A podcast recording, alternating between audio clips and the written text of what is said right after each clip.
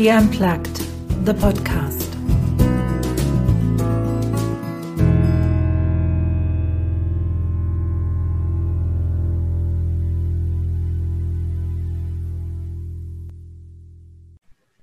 I'm so excited. I've got the first man. I've got the first man in my podcast. And it was always my goal to have a mixture of, of women and men in the podcast and to hear about their stories. Um, and Cyril, thank you for daring. Yeah, we'll see how it goes. But the first step is already behind me. Good. Yes, you said yes. That's the first step. Exactly. Exactly. Um, Cyril, I met you a few years ago. You were a colleague of my husband in a leadership position uh, in, a, in, a, in a company, and this is how we met. And we kind of kept in touch. And then the reason and one of the reasons why I wanted to have you on the podcast was when I heard about your decision, what you did 12 months ago, or mm-hmm. maybe a little bit longer ago. Yeah. Um, and I'm curious to hear what made you change your path, what led up to it, and yeah, let's start there. Um, yeah, all right. That's a good starting point. Um, I think the most recent, uh, let me say, moment or, or, of change that I can that I can think of is actually something like one and a half years ago, mm-hmm. Where I had but that but that point was actually just the conclusion of a trajectory that started probably years earlier. Mm-hmm. And, and maybe we can come back to the the past, the, the further mm-hmm. past uh, after that. But so yeah, I was actually um, doing a city trip by myself. I think it was something like October or November, one and a half years ago. And I was in the beautiful city of Firenze in Italy, uh, walking down the streets and seeing arts everywhere, uh, great music, museums, and stuff like that, lovely food. And then I thought, okay, this is kind of broader to my interest in life, or, or it corresponds to an, uh, a part of my interest in life that I have had for various reasons to put aside in recent years because I was too narrowly focused on my work. Um, and and I thought, yeah, that's just not the way I want to continue. I want, I want, I don't want that narrowness anymore. Um, and that was kind of a realization I need to to f- change something. Um, what precisely to change took me something like three days to consider. where yeah that's because it was the conclusion of as i said the longer trajectory yeah. but the yeah. moment that the, the, the fruit was ready to fall it fell right? So it took two or three days. I considered yeah should i do just a sabbatical and then go back to work? Or should i ask to to work part-time for some six months or one year? Or should i just quit? And i toyed with those options uh, for a few days as i said and yeah then it it appeared as obvious that I actually just needed to quit and see what happened afterwards.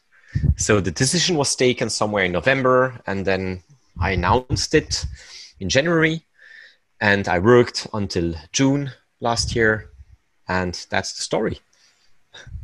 Okay, so let me let me go in there because you mm-hmm. have mm-hmm. you, you had three really interesting possibilities. Let's just tell the listener so what you did actually at the time when you took the decision.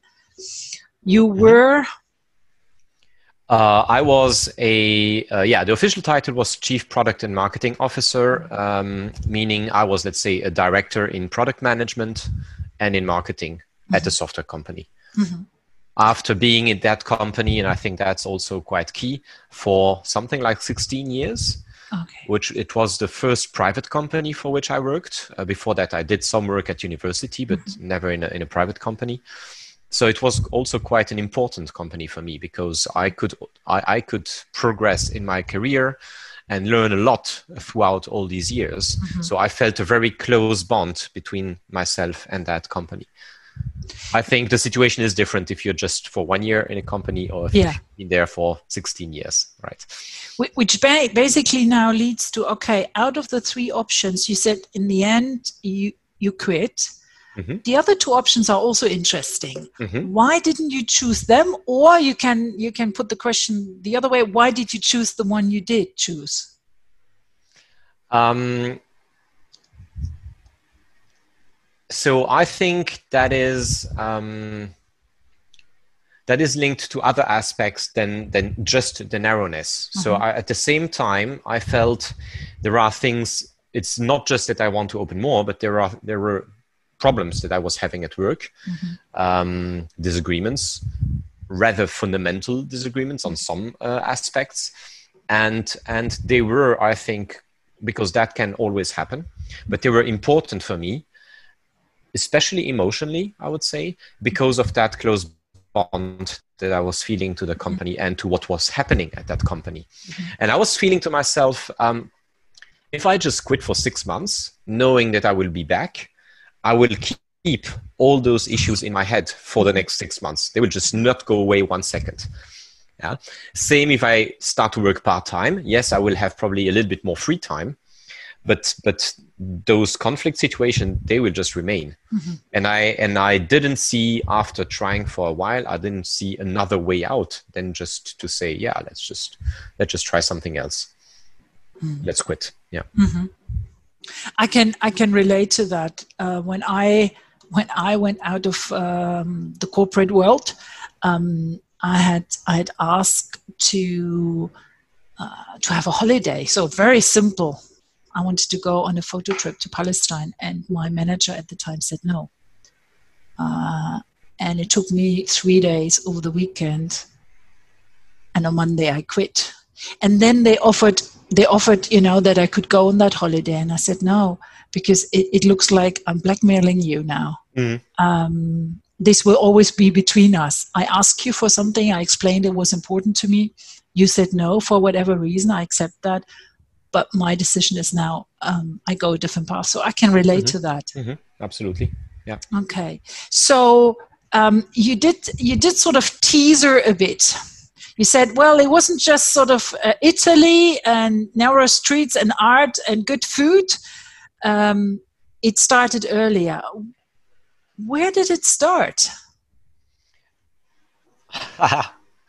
um, I'm not sure where it actually started, but um,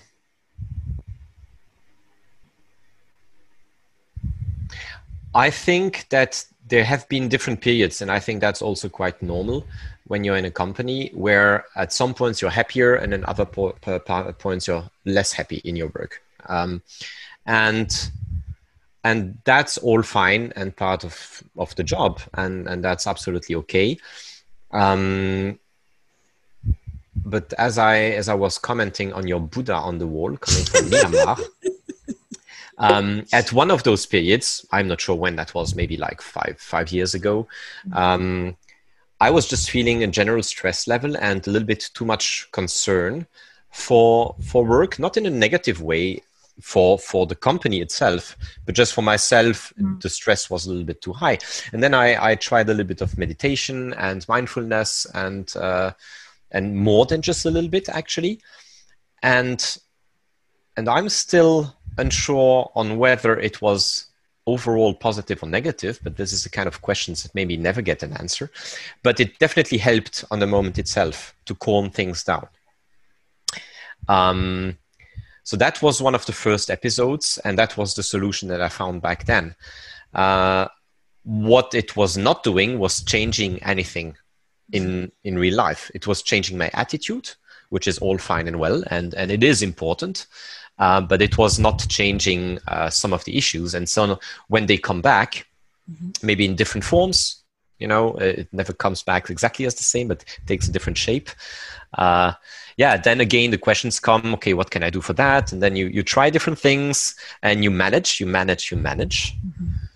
And, and again, it was all fine until suddenly I had the epiphany in, in Italy and, uh, and the things that had happened maybe were I'm not sure how you say in English. There's a French saying saying la goutte qui fait déborder le vase. Mhm. You know something like that. It's a drop that that The, the last drop the that vase. sort of like brings uh, brings it to overflow. Yeah. Yeah, exactly. Um, but still, I think those drops they they came quite regularly. It's a question on how you look at them, and and I realize them. I think quite clearly due to also being a different country, and it's not just the arts, but it's it's about taking a few days off of your regular bubble for me, and uh, and then you you can look at things in a different perspective. So yeah may, maybe it started something like five five years ago more or less like that.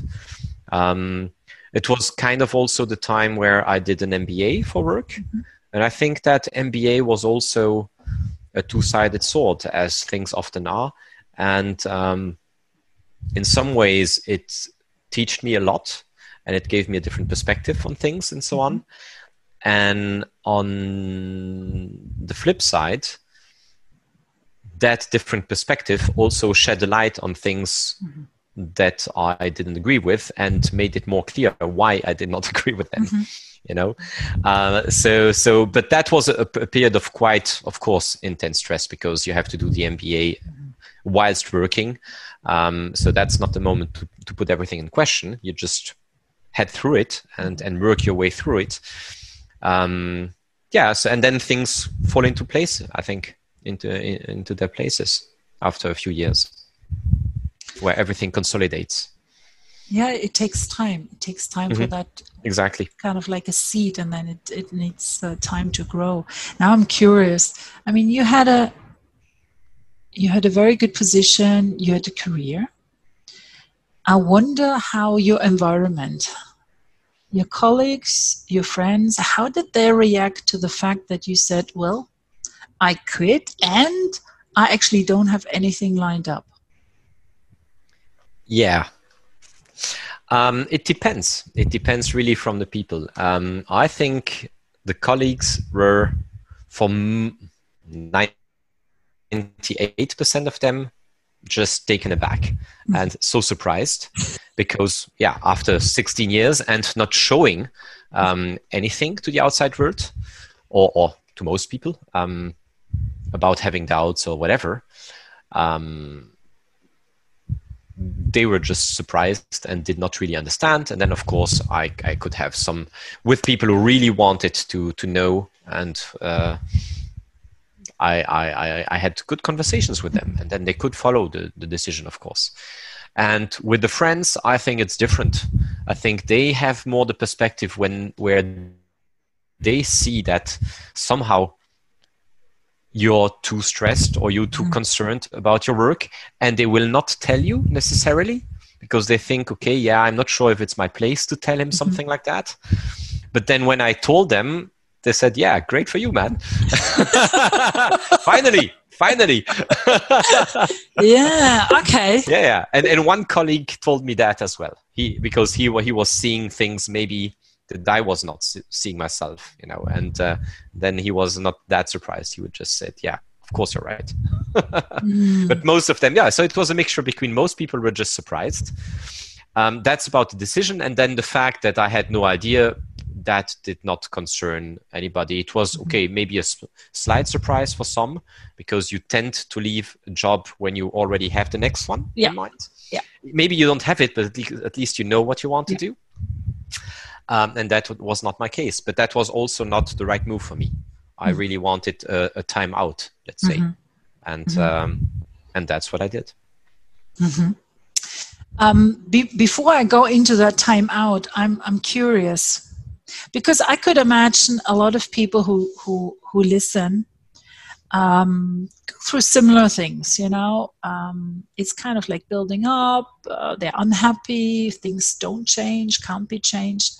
Looking back over those five years, would you say that you could have done it differently? W- were there moments when you, looking back, you say, well, I could have actually said something, but I didn't because, or I could have tried to change it in a way that it didn't escalate? Or was it a situation where you said, no, it's um, no. I would. I probably would do it the same way again. I'm pretty sure I would try to do things, some things a little bit differently. Mm-hmm. Um, and and I don't think it would have changed the final outcome. Okay. Yeah, I, I would, of course, because yeah, looking back, it's always easy to second guess and to say, Mhm. okay, maybe I could have done it like that or said that at that point. But in the end, in the grand scheme of things, I don't think it would have made a big difference. Yeah. Mhm. Mhm. Okay. Um, let me ask you that. Now you have your time out. yeah. you have your space and it's not narrow anymore. You widen it. Exactly. Uh, what are you actually looking for in that wider space?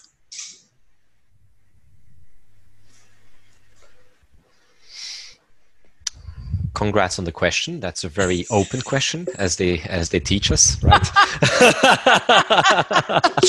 Yes. about an open space and an open question. So, so I need to think. That's the that's a consequence. Um, I think my first move was unexpected for me. Um, when I decided to quit, what I was envisioning was indeed going in that open space and and doing the stuff that that I was um, feeling I wanted to do whilst, for instance, in Italy, right? Um, and in actuality, because I worked until the very last minute um, to try to close off things and so on, I actually it it it dawned on me the moment I stepped out of the office for the last time that now things were going to be different. And the first thing was then, Cyril, you need to rest.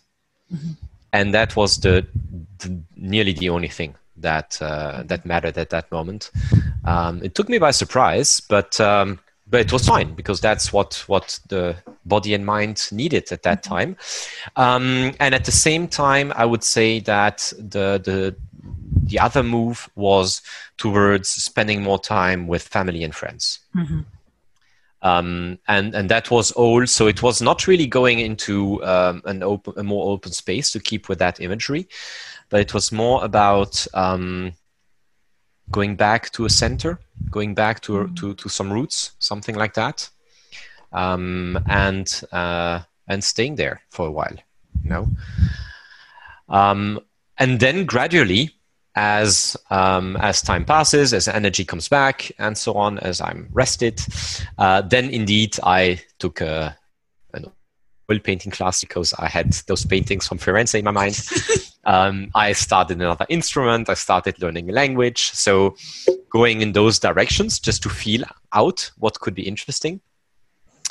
Uh, uh, one of the big things I wanted to do in my sabbatical was traveling.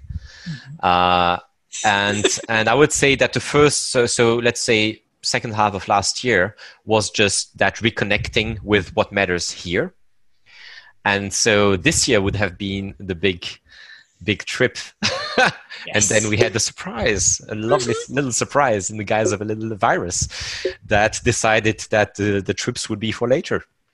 Uh, so yeah, that that's also one of the things that you you have an idea when you stop your work, and then things happen as they want themselves, and not necessarily as you expected. Mhm. And it's fine, you know, it's fine. I don't I don't but have any real regrets about that. It just the way it was uh, it was meant to to happen actually. Mhm.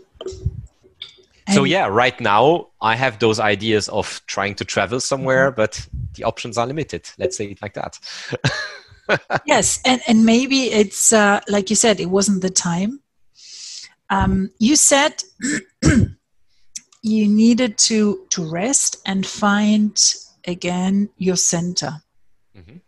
um, i have sometimes the impression a lot of us we mm, we have also lost our center how did you find it How did I find my center?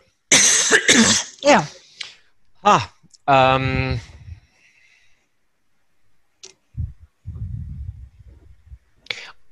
I think it was it was never gone.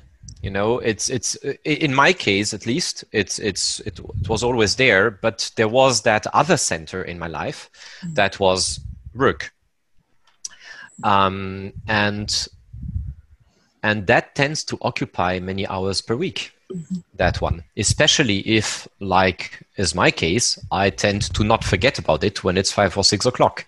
Mm-hmm. I keep thinking about stuff and trying to see uh, those problems that I didn't fix today. How am I going to fix them tomorrow? And let mm-hmm. let the subconscious mind work on them and so on. So so when you remove that, a big part of what has been a center for many years disappears.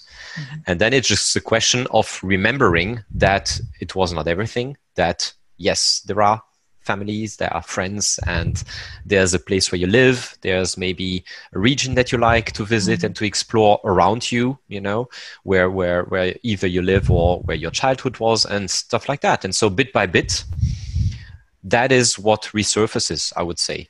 Mm-hmm. It's not really about going out for looking for it, but it just once once you cleaned out of uh, the rest, mm-hmm. this is what what resurfaces at some point. Oh, or at least it did for me. Yeah. Was there anything that surprised you to re um, to refind, to rediscover in your center? Anything where you thought, oh, okay, really?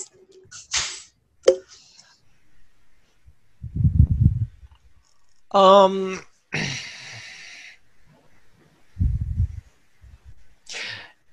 not necessarily on um, a thing that surprised me or or a someone, but the way how. Yes, mm. yeah, I I by giving more space to, um, for instance, my little nephew. Mm-hmm. Because I have so many hours available, you know, for the little kid, it's great to have an adult who has lots of hours available, and and that changes actually uh, the relation you can have mm-hmm. by giving it so much more time.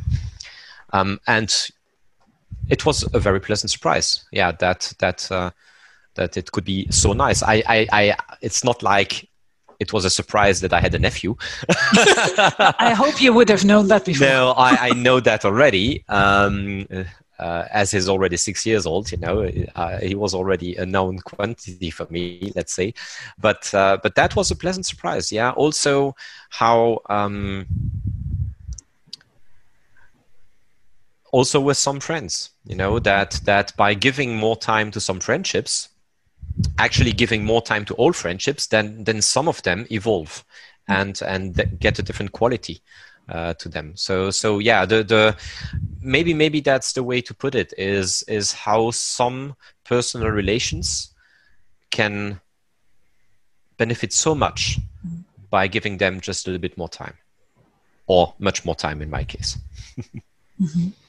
i think that's that's especially in in in our time now where the the personal space and the relationships are are being limited from the outside, I think that personal connection is so important that mm-hmm.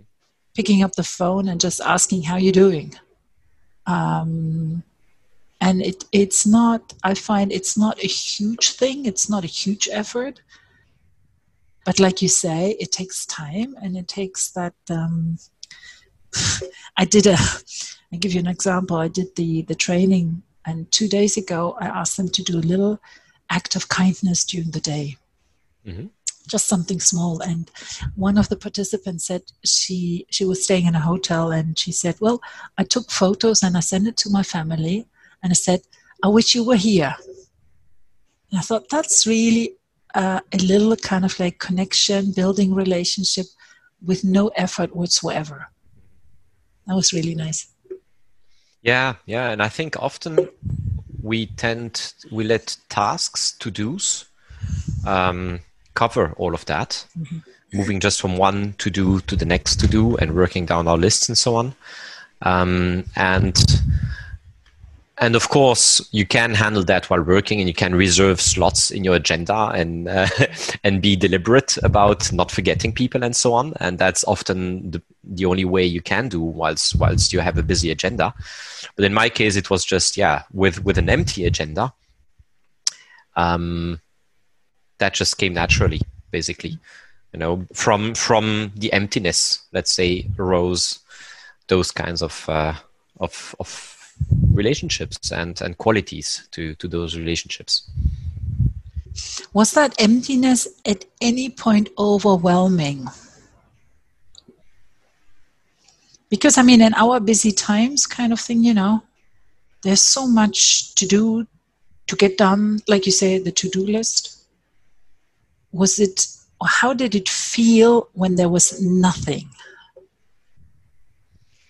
um not so bad for me actually. I I think I've despite trying to to keep busy for as long as I can remember, I think I also always enjoyed half an hour out of doing nothing. I never had a problem with that.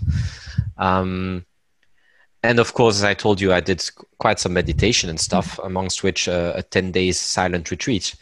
And there you train being okay with emptiness. yeah. And, and maybe, maybe that helped then during this period or not, but actually I was, uh, yeah, it was not a problem at all. I absolutely can uh, relate to how it can be difficult to imagine for some. Um, but I found that when I was in there, it was totally fine. It's something different compared to uh, a lack of clear future plans. Mm-hmm. That is maybe, depending on the moments, it can be more uncomfortable for me to think, yeah, I have actually not really a clue of what I want to do in X month from now and then I remember that I'll find something, you know, that it, it will not be a problem. That something, will, but but there are moments, depending on the mood, depending on the time on the, of the day, where that aspect can be uncomfortable about the lack of of clarity about mm-hmm. what is to come. In the moment itself, I was absolutely fine with it. Mm-hmm. Now, when you talk about those those little moments where that lack of clarity might feel uncomfortable um, what what tools have you found for yourself apart from knowing something will come? I mean that is that is one thing but in that moment when when that uncertainty hits you what sort of like tools are you using? What mechanism have, have yeah have started working for you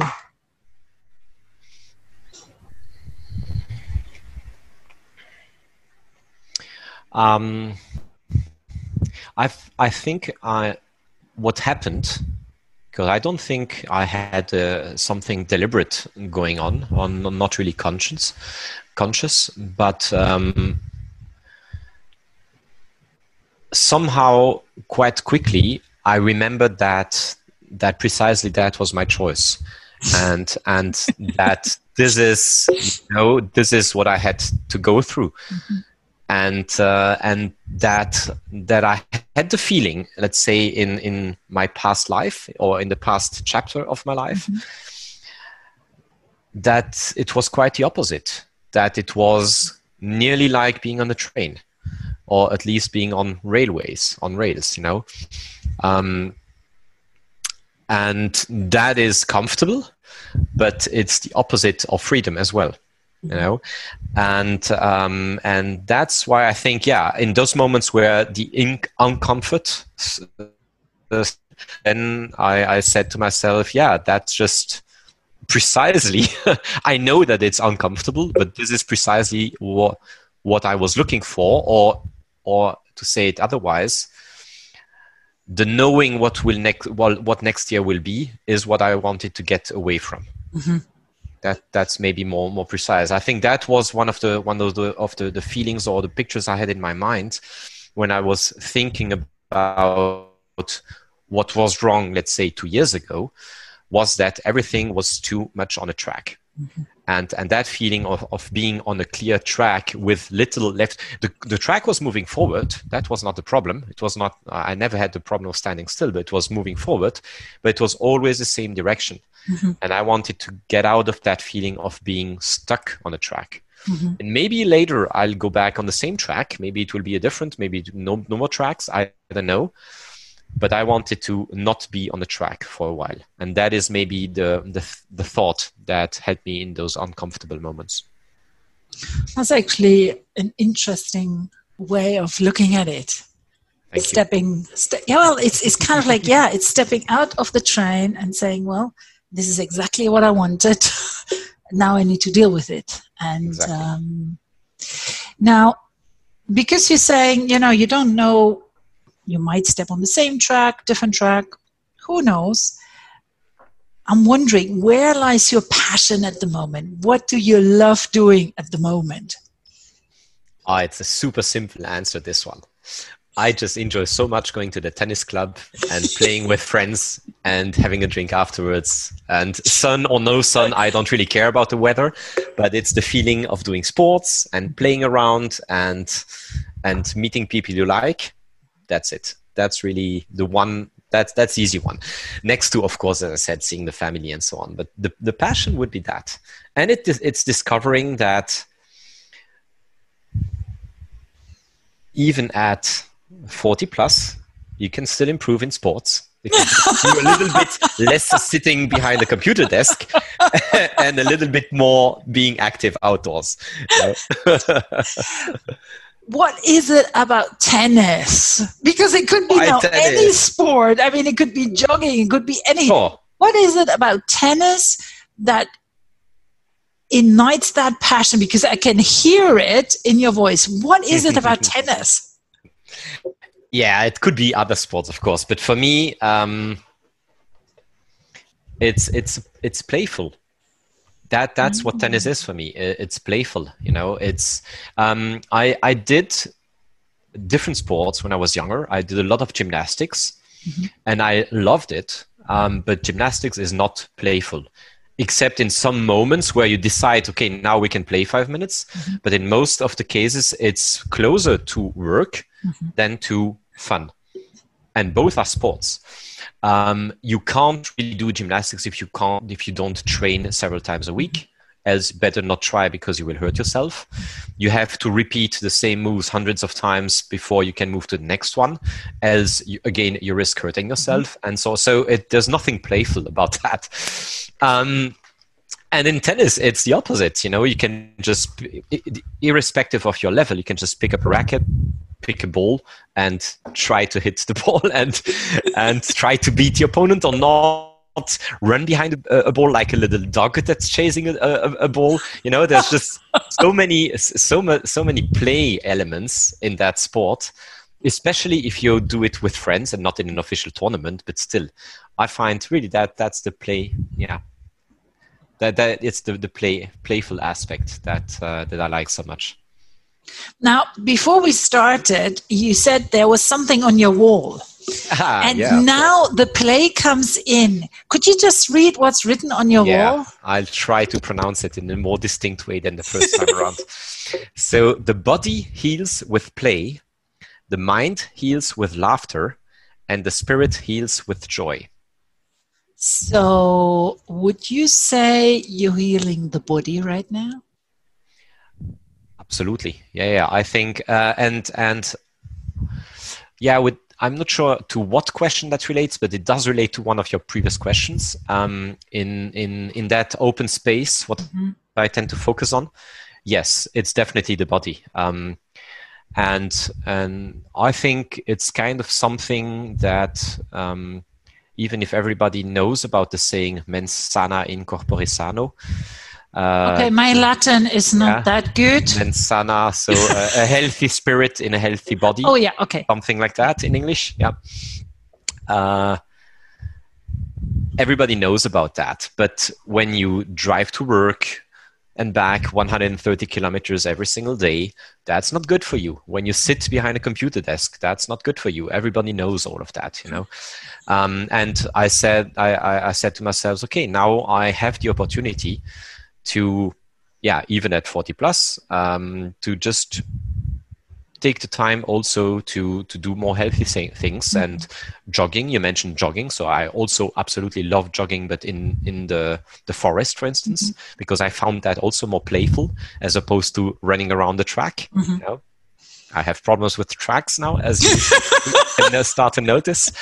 Um, and yeah, I've had some some let's say um, injuries from from from uh, the past, and decide also to work on them. I did a little bit of yoga. And yes, the body uh, plays, I find, a, an important point in reconnecting also to a, a center.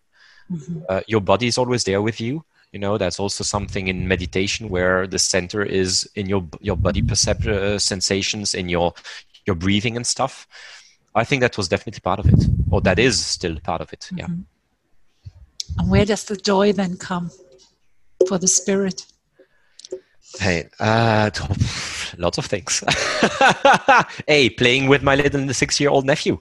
Yeah. There's, there's, if that's joy pure, you know. Yeah and, and the kids have so much joy whenever they play at anything it's crazy so that's that's yeah that's maybe the the number one for that and seeing friends of course and all the red uh, all the no, rest but i think kids have I, a I have a nice way of of of reconnecting you with yes. your own little I don't know, six year old Cyril. Mm, absolutely. absolutely. Where you just sort of do that. Okay. That that's that's that's lovely. Now you did say at the beginning of our conversation certain things uh, led and helped. Let's let's put it positive. Helped with the decision to to quit the job, and it kind of started five years before you actually quit the job. You know, certain problems uh, you saw that you didn't see how to change them. Now, I I could imagine that you wouldn't want to encounter the same sort of situations, that maybe mm-hmm. the same values, the same rules, written or not written, maybe the same culture, where you say, look, uh, I've discovered this is not for me. I am looking for that. And that represents itself in a company like X, Y, and Z, in a, in a job that brings these sort of aspects and maybe also in a in a in a leader with those qualities mm-hmm.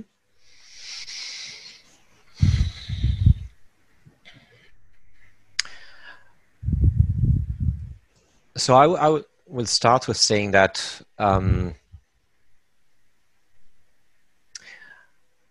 I try to make the distinction between um, let's say my my perceptions of what I saw in the last years I didn't really like, and their if there is such a thing, their objective nature.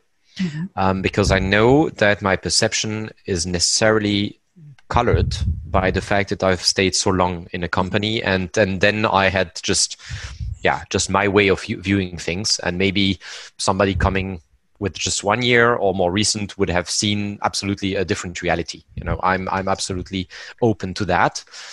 Um, that being said, um,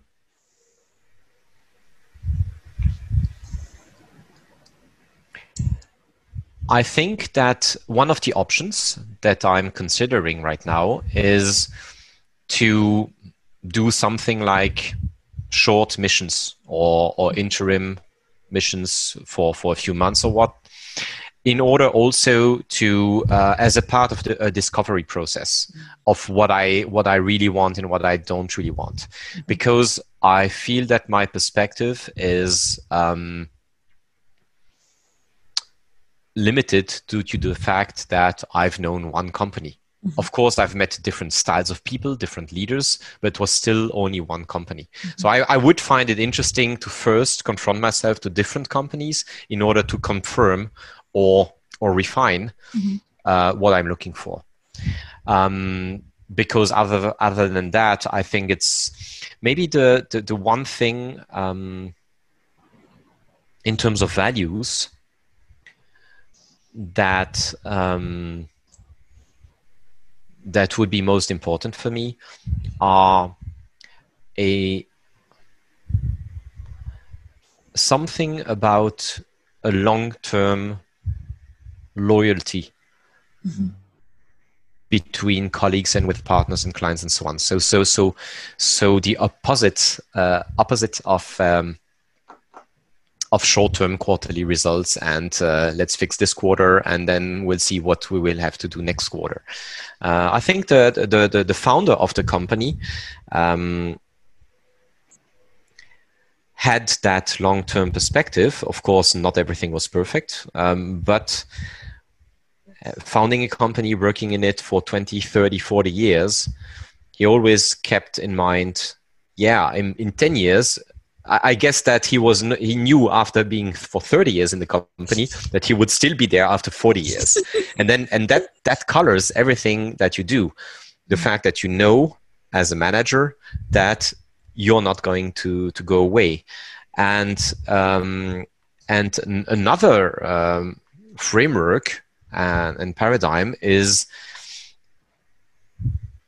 companies where managers come there, work one, two, three years, and then move on to the next opportunity, which is extremely common as well. And by itself, maybe there's nothing wrong with that. Absolutely not. And as I'm saying myself, I, I think that my next missions will also be short-lived. You know, um, but there is there is a value in sticking around for long because I think that you realize then that you have to live with the consequences of what you do, and then you act differently ideally of course. And uh, it would be somewhere along those lines. So even if so a concern for the long term that that's maybe a way to, to put it. I have a, a very good friend of mine who just changed jobs and he um, he quit a very large company uh, exchange listed company and so on and moved to a still large but family owned company. Mm-hmm and and that gives such a change in perspective uh, in the relation with with time. When it's a family owned business who says no yeah of course this quarter is important. Of course we need to pay the bills. Absolutely. But we also want that the company is in a very healthy position for everybody in five years and 10 years down the line. And that brings with it a, a whole a whole different perspective and uh, and and values. I think yeah may, maybe I'm sure I can find stock listed companies that are absolutely great, but but it it helps when you have that focus on the long term. Mm-hmm. So would you say that you would be looking for a for a company management and a culture that has a um, infinite mindset? Yes. Yeah, and the, when when when discussing it, um, I'm thinking that it can take the form of the mindset and the values of the company because just the, because only of the company culture. It could also be um, their outlook on what they're doing in the world. Yeah. So, just saying, an NGO mm-hmm. is concerned about not just the coming two three months, but what is happening in their area of concern, be it environment or energetic or social justice or whatever. So, so to have a concern for the long term also in the impact of the company in the world. Mm-hmm. That's also important. I find that, oh, I did when I heard about it, I found it impressive. The, um, I think it were the, the, the Native Americans when having um, or when having to take a, a big decision they consider how that decision impacts 75 years from now mm. the future generations so we're talking like three generations in the future that's what they consider and based on that they take the decision so i find that a very um, very caring a mindset a very caring way of being mm-hmm. Mm-hmm. Okay. Yeah, it also reminds me of that. That's more in classical management uh, circles. They were talking about, I think it was Sony's vision originally that they really wanted, like 50 years from back then, to have transformed how people looked at Japanese quality. Mm-hmm. Seem, it was seen as subpar for many, many decades. And one of those missions, maybe it was Sony, maybe I don't know, Toyota, but they, they set out with that kind of long-term perspective. Perspective, and it's very capitalistic. That just to look okay we're going to produce goods and they're and we're going to sell them and people will buy them and they and it will be but but at least they wanted to they had that longer term perspective to transform how people viewed japanese quality. And i also find that can be something that's very invigorating for people then who work there that gives them also a longer term objective that gives meaning also to to what you're doing so the meaning can absolutely be capitalistic. It mm-hmm. can be like the Native Americans, where they think about the, the children of their children. Mm-hmm. But it, but but the the long term meaning is quite important. I find. Mm-hmm.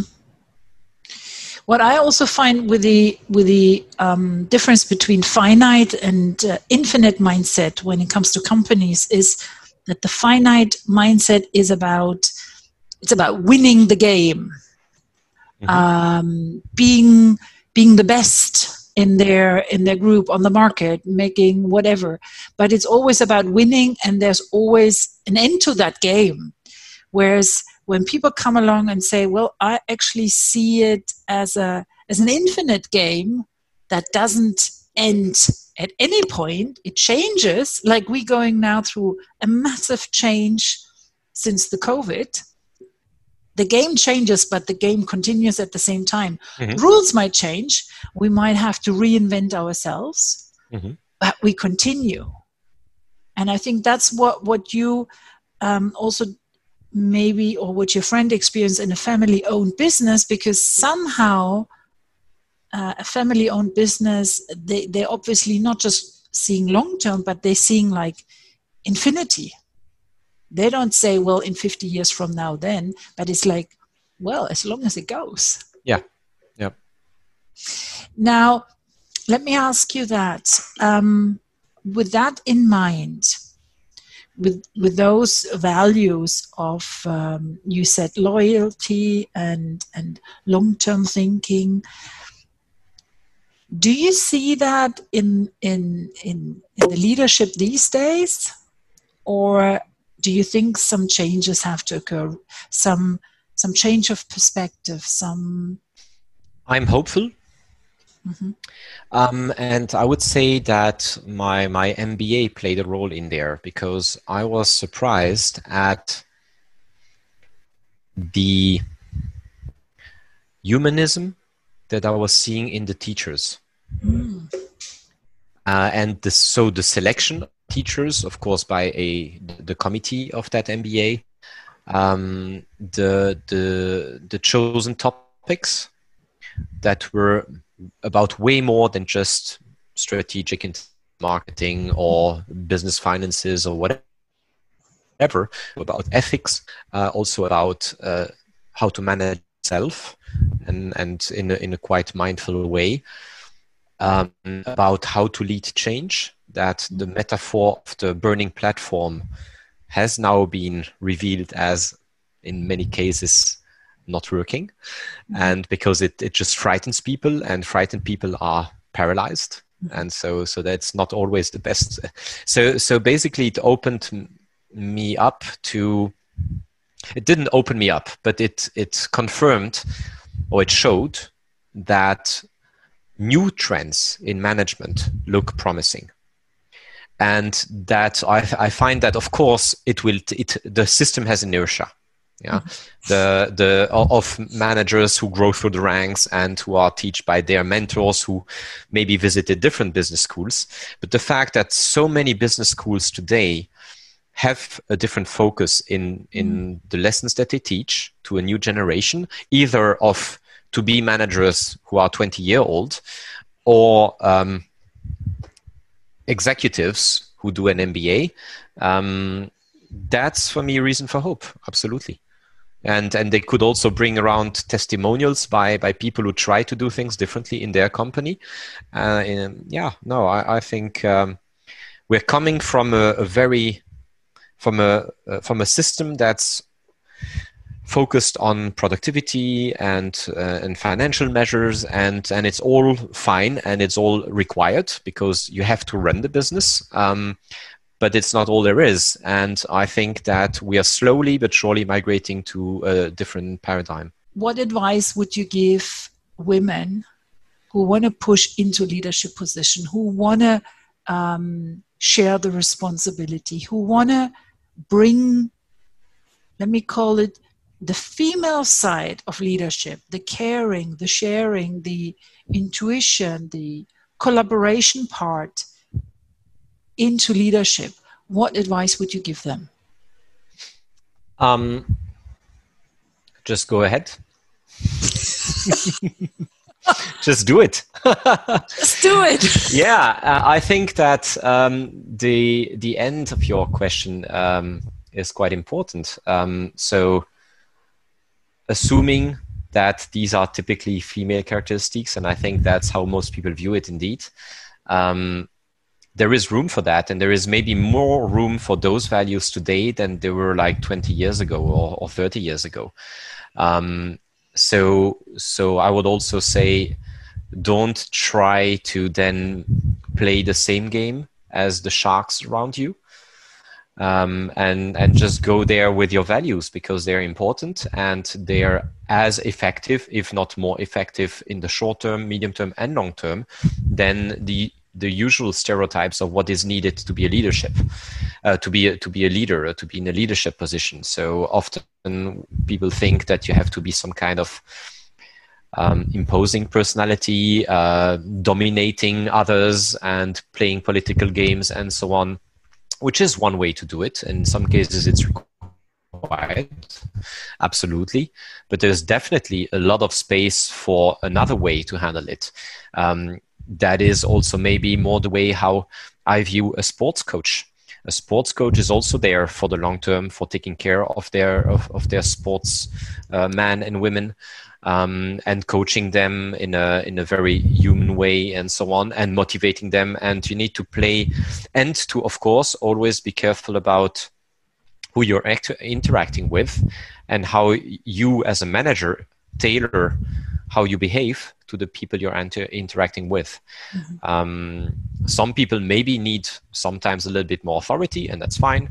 Some people need more uh, freedom and understanding. Some need more empathy, and I think it's also um, important to be able to recognize what does the people in front of me need mm-hmm. from me as a manager and and then to tailor your own attitude a little bit of course without losing your own personality mm-hmm. but still fine tuning it a little bit i think mm-hmm. that's uh, that's maybe what i would say but definitely go go for it and and don't change too much to become a manager but change what people um, perceive what a manager should be in the process that's a, that's a really nice way of, of looking at it. Stay, I mean, I would also not say those those characteristics are, are women. I would just say they're female. Yeah, think, right. Uh, some yeah. men have them, you know, and some men are more uh, in terms of collaboration and caring and sharing and, and mm-hmm. intuition and some women are more goal driven and organization and structure and absolutely. there we go. So it's not i i wouldn't want to fix it onto the um, the sex of the person but literally on on the on the inside. I mean the yin mm-hmm. and yang part. Mm-hmm. we have both of them. Absolutely yeah. Yeah and i think that's really important because uh, one of the impediments to that is that some people tend to confuse the two and to think this is linked to what it means to be a man or this is linked to what it means to be a woman. And reality is way more subtle than that. Mm-hmm. and so it's important to as you said not be fixated on those assignments. Mm-hmm. cyril um, I can't thank you enough um, that you came and you talked and you shared a bit of your your path, which I find a daring mm-hmm. path, um, a path that that helped you to to get out of the narrow track onto a wider uh, area that um, brought back play, yeah, joy. and i i wish you that you keep having that and expanding on that and finding that um, plus the third one was the laughter yes um, we had already a few of that in the conversation. I, I, mean, you know, if I was to lose my laughter, oh my God, that would be no, no. So I hope. Not gonna happen. Ha- I hope not. I hope not. but I wish you from, yeah, from the bottom of my heart, very sincerely, that you have those three parts in the next phase of your of your life, and that you find what you're looking for, whatever that might be. Thank you, Cyril. Thank you very much, Anja. Thank you for having me. It was a really great conversation, and I'm so honored to have been the first man on your show. you heard a production by Anja Förster. Copyright Anja Förster. Music by Audionautix.com.